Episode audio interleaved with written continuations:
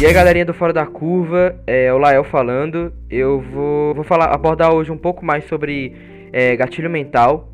Vou falar o que é no geral, da onde vem, etc. E também vou abordar um pouquinho é, sobre alguns gatilhos que não foram citados antes, mas que também são muito importantes. A gente tá aqui a gente voltou ao assunto de gatilho porque e tá se aprofundando mais nisso porque vocês mostraram muito interesse é, então a gente está ouvindo o que vocês estão comentando. E então a gente vou começar aqui falando sobre é, o que é gatilho em geral para dar uma desmistificada. O que é gatilho? Gatilho é uma, uma maneira de linguagem. É, exemplo, que nem o português. É, é tipo uma língua mesmo. Então, quanto mais você treina, mais fluente você fica. Como é que você treina para ficar bom em gatilho? você escuta pessoas utilizando eles e você tenta analisar quais essas pessoas estão usando e quando elas estão usando. Você sabendo analisar pessoas que já sabem usar os gatilhos, você vai aprender a utilizar. Então, quanto mais você exercita é, ouvir pessoas que sabem utilizar, mais você vai saber. É, os gatilhos mentais, é, do mesmo jeito que o português se comunica com os brasileiros e os portugueses, o espanhol se comunica com é, os argentinos, os espanhóis, os uruguaios e etc. O gatilho, o gatilho ele, eu, é, a, o Érico ele inventou uma gíria, né, que é o gatilhês, é uma língua chamada gatilhês. Ele se comunica com o sistema límbico. Tá, mas o que é sistema límbico? O nosso cérebro é dividido em duas partes, o neocórtex e o sistema límbico.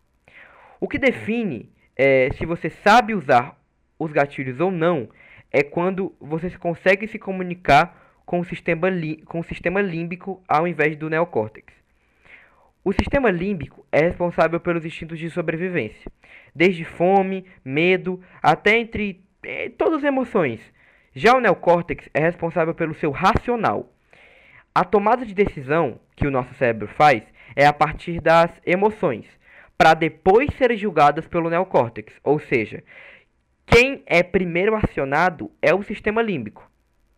Então, se você conseguir fazer, convencer a pessoa é, antes mesmo do sistema límbico mandar para o neocórtex para ele meio que julgar, você praticamente já vai convencer a pessoa de quase qualquer coisa. Porque é, o sistema límbico ele, ele vem primeiro. Então, se você conseguir atiçar ele bastante, você já vai ter convencido a pessoa antes mesmo dela ter usado o racional dela. Bem, agora eu vou falar sobre alguns gatilhos bem importantes. O primeiro gatilho que eu vou falar é a antecipação. Ele é um dos mais importantes. E o que é antecipação? A antecipação é praticamente o gatilho que você utiliza para acabar com as objeções do seu cliente sem nem mesmo dar tempo de fala dê para ele. Ou seja, você vai solucionar os. É, você vai acabar com as objeções dele sem nem mesmo ele falar as objeções. É, o porquê que isso funciona? Funciona porque antes mesmo de, dele falar os problemas que ele teria para comprar o seu produto, você já vai ter dito: Ah, mas como é que eu vou saber as objeções que normalmente são ditas? Isso aí é prática. Você vai conversando com clientes que você não usou a antecipação e você vai ver quais são as objeções que eles mais falam. E aí nos próximos clientes você já vai antecipando as objeções até você tipo realmente ter uma lista de milhões de objeções. Mas sempre vai existir alguma objeção nova, então é sempre bom você ter na cabeça pelo menos as mais comuns. É... E ela funciona porque, como eu disse, você vai já estar tá, tipo tirando as objeções que o seu cliente pode ter em não comprar o seu produto antes, antes mesmo dele ter dito para você essas objeções. Então, quando você tiver quando você for dar o tempo de fala para ele, é, ele já vai ter tipo perdido muito da base que ele usaria para dar a desculpa de não comprar o seu produto. Ou seja, você já vai dificultar bastante ele é, a não comprar o seu produto, digamos assim. É, alguns exemplos do, da antecipação.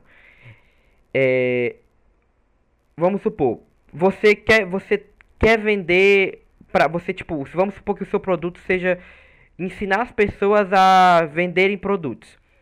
Uma das objeções muito comuns né, nesse tipo de coisa é a pessoa vai falar: Ah, você ensina como vender produto, mas o produto que eu quero vender é muito específico, então não vamos vender. Não vamos, eu não vou vender. É porque as pessoas só compram coisas que coisas que vendem muito.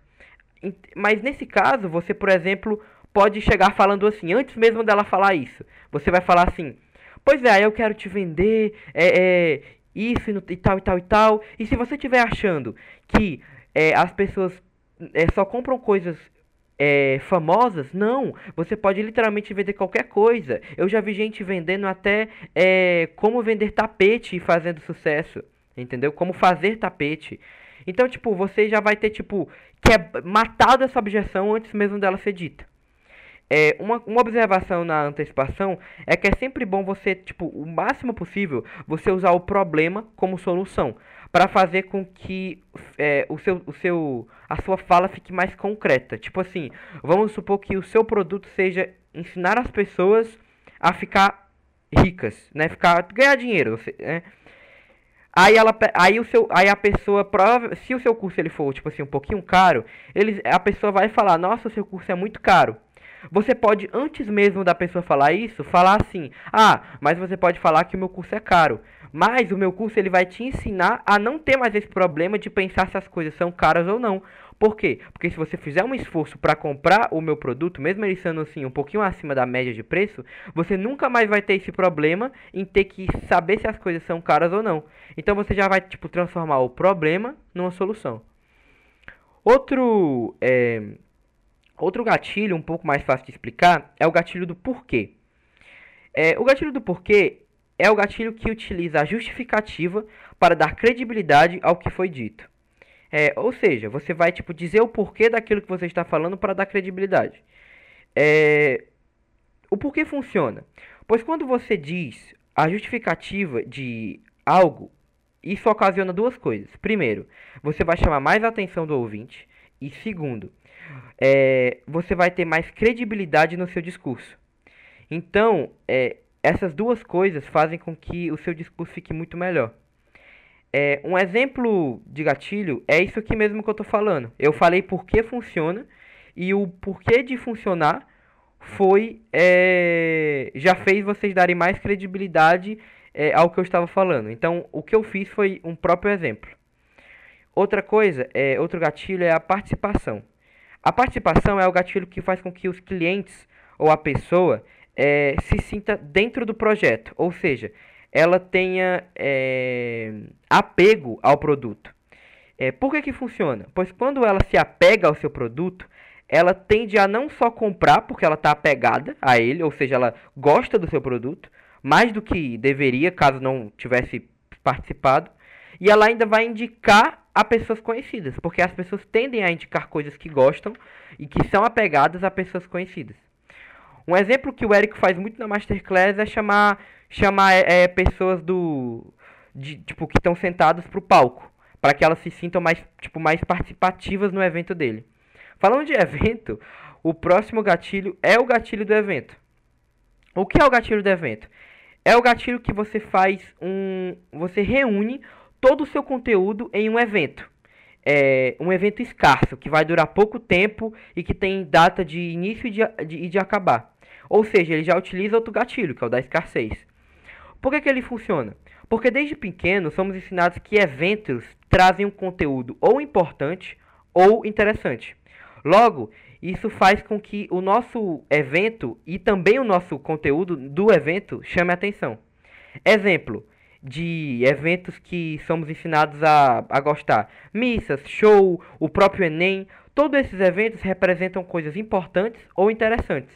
Então você, é, fazendo um evento, você inconscientemente, para a pessoa, seu conteúdo é importante ou interessante, pelo que já foi ensinado ela de acordo com a vida. O último é, gatilho que eu vou ensinar aqui é o gatilho do diálogo, né? Que eu vou comentar é o gatilho do diálogo. O gatilho do do diálogo é um gatilho que utiliza o recurso de ouvir o seu cliente. Simples assim. Mas, tipo, por que, que algo tão simples funciona? Porque ele se sente especial em ser ouvido. Principalmente em ser ouvido por alguém que, quer ainda oferecer um produto para ele. E também, inconscientemente, ele sai do papel de cliente e passa a um papel mais próximo, de amigo, colega ou coisa assim do tipo. Então, é, isso faz com que ele também chegue no. É, também faz é, um pouco de, de, de. daquele negócio do apego, dele se apegar também por você ter ouvido.